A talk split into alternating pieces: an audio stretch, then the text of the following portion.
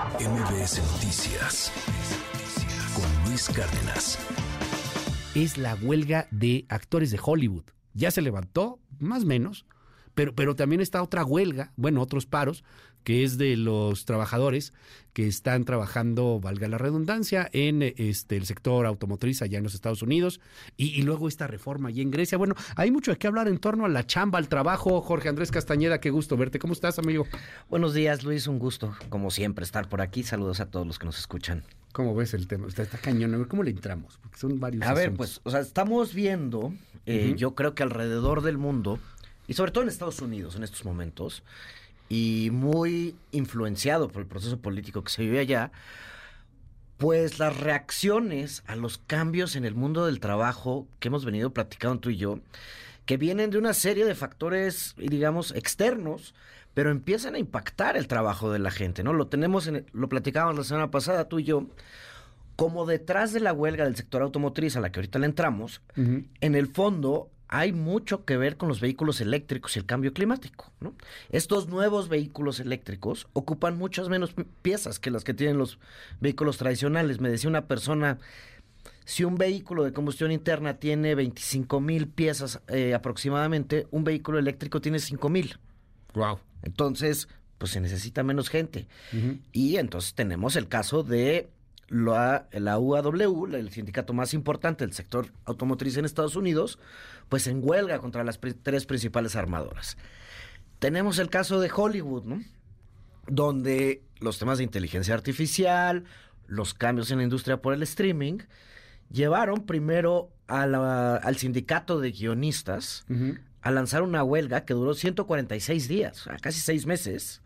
¿Ya se levantó la huelga? Está todavía están como ya, que ya en la están de acuerdo, negociación, pero ¿no? no se han levantado. No, Sí, ya o sea, llegaron a un acuerdo. esas- No, ya llegaron a un acuerdo. Tienen que votar algunos de los miembros del sindicato de guionistas, Ajá. pero parece que se llegó a un acuerdo y obtuvieron la gran parte de sus demandas. Ahora, al mismo tiempo, está la huelga de los actores de. Hollywood. Esa todavía no se levanta. Ah, es, es más, actores todavía. esa todavía ni empiezan a negociar. Tenían que primero negociar la Ajá. de los guionistas. Ya. Y las razones atrás de esta huelga, pues son, por una parte, los cambios que trajo a la industria el streaming. Eh, son dos particularmente ahí. Uno que antes las series tenían 80 capítulos. ¿no? O 100 capítulos, salían uno cada semana, y iba a durar 10 años, ¿no? Sí. Como las series que veíamos tú y yo en los noventas. Tú, Friends. Ándale. Friends. Esas series de tantos capítulos daban oportunidad que trabajaran muchísimos guionistas, unos jóvenes. Eh, no todos los capítulos tenían que ser buenísimos, pues podían, podían aprender. Sí, había unos que estaban del nabo. Por eso, no. Pero cuando tienes 80 capítulos, eso no importa. Ajá. Se crean cuartos de escritores donde los grandes le enseñan a los jóvenes. En el mundo del streaming son series de o- temporadas, por lo menos de 8 capítulos, donde cada uno te tiene que mantener, digamos, es una película de superacción, eso, ¿no? te tiene de, que ¡ah! ahí Sí. agarrado para que tú veas el otro, porque eso es de lo que gana Netflix, Amazon, etcétera, ¿no? Y porque tienes 45 mil opciones adicionales. ¿no? Tienes 45 mil opciones, entonces pues ya no va a haber series de 80 capítulos. Ese era el gran problema para los escritores. Órale. Y que cómo se repartían los, las ganancias en, con los servicios de streaming. Pero ahora están los actores que están preocupados del tema de inteligencia artificial. También había un tema de inteligencia artificial con los actores, con los guionistas, pero el importante es el de los actores. Dicen, tú puedes agarrar, yo actué hace 10 años en una serie, lo que sea, y con inteligencia artificial cambiarme el guion y hacerme actuar, o cambiar las cosas que yo hago. Pues no, vamos a prohibir eso. Bueno. Y del otro lado tenemos lo de Grecia, donde al revés hay un gobierno de derecha eh, que también está impulsando una reforma que está diciendo que la gente va a trabajar ahora 13 horas al día. Y esto en el contexto europeo, donde las donde el mundo laboral Sí, ha obtenido muchas más ganancias, más ganancias. Ya trabajan 35 horas. Sí. Los griegos en Francia, por ejemplo, ahora los griegos quieren trabajar 13 al día. Y los sábados. Y los sábados también.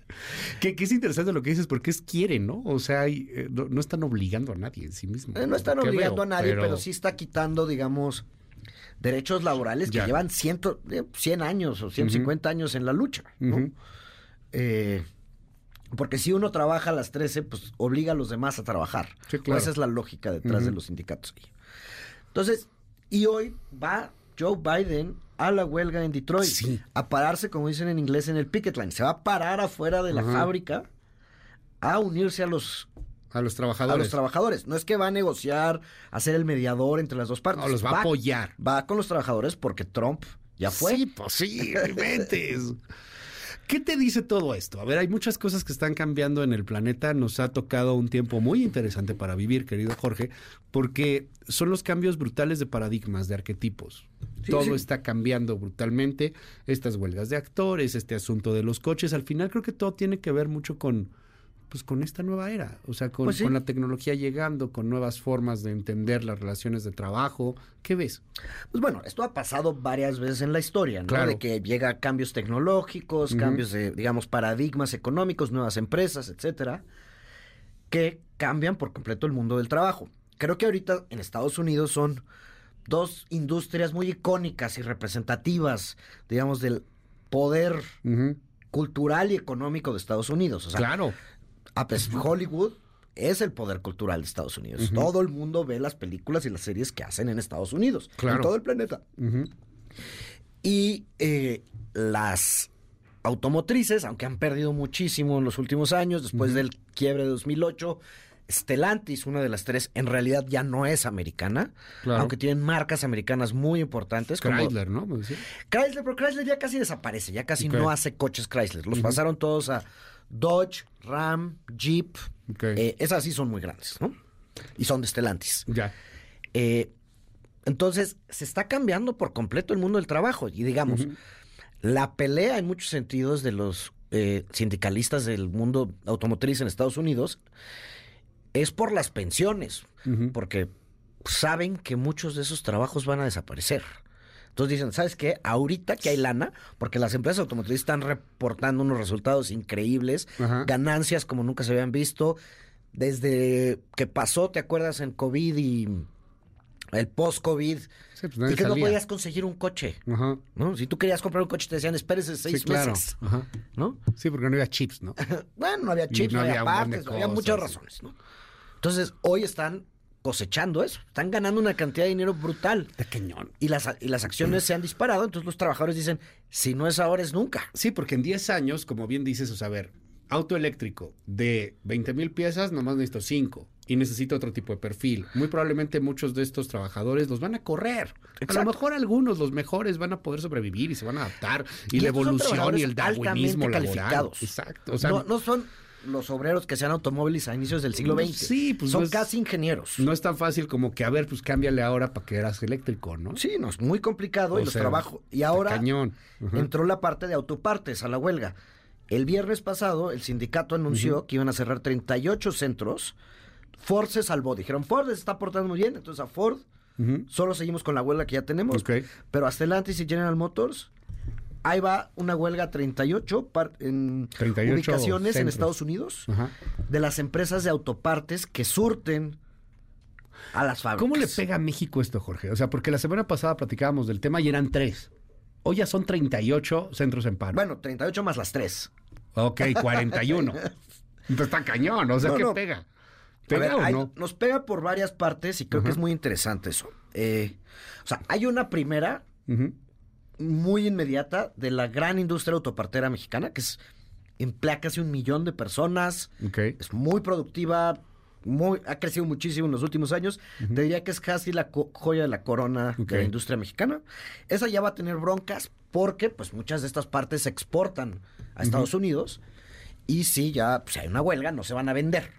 Entonces es un efecto inmediato, pero yo no creo que digamos vaya a hacer quebrar a muchas empresas. Van a pasar aceite, Ok. pero Pero, pero, sobrevivirán en algún momento. Hablaba gente de, de pérdidas, de, no Me- sé, es que echaba muchas cifras. O Sí, sea, me 10 pareció millones de dólares que- diarios y cosas No, y que decían que 8 de cada 10 empleos en el norte están en riesgo. Este, me parece un poco O sea, tampoco. Las armadoras en México aparentemente tienen stocks de inventario, las, las americanas, Ujú. Eh, por varios meses, porque un poco había cierta planeación, un par de meses. Veamos cuánto dura la huelga. Luego hay una parte que van a, van, algunos van a tratar de vender como positiva para México y no es enteramente falsa. Van a decir, en todo este rollo del nearshoring, vénganse a México, aquí no les hacemos huelgas. Vean cómo son de, vengan a cómo son allá. Algo va a haber de esa narrativa y ojalá pues, hay algo de oportunidad. No, pues ojalá nos traigamos alguna, ¿no? Alguna. Difícil, pero... Luego, los sindicatos mexicanos están muy contentos. Dicen, mira, yo no me tengo que ir a huelga y mi negociación ya la están haciendo los americanos. Cuando termine su huelga, Ya. yo les voy a avisar, oye, eso que les diste a ellos, Ajá. Es para mí también. para mí también en, en aumentos, ¿no? Por lo menos. O sea, particularmente estas tres empresas. No, y todas las, todas las, o sea, Todas las armadoras. eventualmente esto no va a ser solo estas tres empresas, porque se va al resto del sector sindicalizado en Estados Unidos. Tesla no, porque Tesla no tiene, no permite sindicatos, o no están sindicalizados los trabajadores, ¿no? Qué interesante. Pero a largo plazo, creo que sí hay cosas que tenemos que ver eh, y que a mí me preocupan un poco más. Esta joya de la corona de la industria autopartera y las armadoras, en México van a, vamos a ver el mismo proceso que estamos viendo en Estados Unidos. Las autoparteras mexicanas, por ejemplo, los que hacen pues, convertidores catalíticos, ya no se van a necesitar. Entonces tenemos que tener una política industrial activa Sí, pues, que nos permita transformar estas industrias. prepararnos. Eh, me parece muy valioso y esa es una de las razones por las que Tesla se instala en Monterrey, que cuando se hace la planta en Austin de Tesla, muchos autoparteros en, se van a, muchos proveedores se instalan en Monterrey. Entonces, por eso Tesla escoge en gran medida Monterrey. Dicen, ya están mis proveedores ahí. Y hay otros proveedores de Tesla en el Bajío, etcétera. Pero tenemos que ir hacia allá. Tenemos que empezar a transformar esta industria que emplea a un millón de mexicanos con buenos salarios, seguridad. Digamos, es relativamente buena. Todo en México Ya. no es, no es en Estados, no son mis- las condiciones de Missouri, ¿no? Pero son mejores trabajos que el resto. Y vamos a tener que transformar esta industria porque también nos va a llegar el mismo impacto que está llegando a Estados Unidos. Pues vamos a seguir muy de cerca estos temas. Me dicen aquí en el WhatsApp 5571-131337 sobre Ford. Yo creo que se van afectados, están expandiendo la fábrica y están sobrecontratando personal. Es más, lo están hasta exportando a, a Europa. No, y mucho. Stellantis Este- está haciendo nuevas plantas en México. O sea, Sí, exacto. todo eso está pasando. Pues hay, hay, hay varios comentarios. Jorge, te aprecio muchísimo. Te, te seguimos en tus redes. Jorge Acasta Ajá. en eh, X y ahí estamos en El Economista los jueves y en N más Media. MBS Noticias con Luis Cárdenas.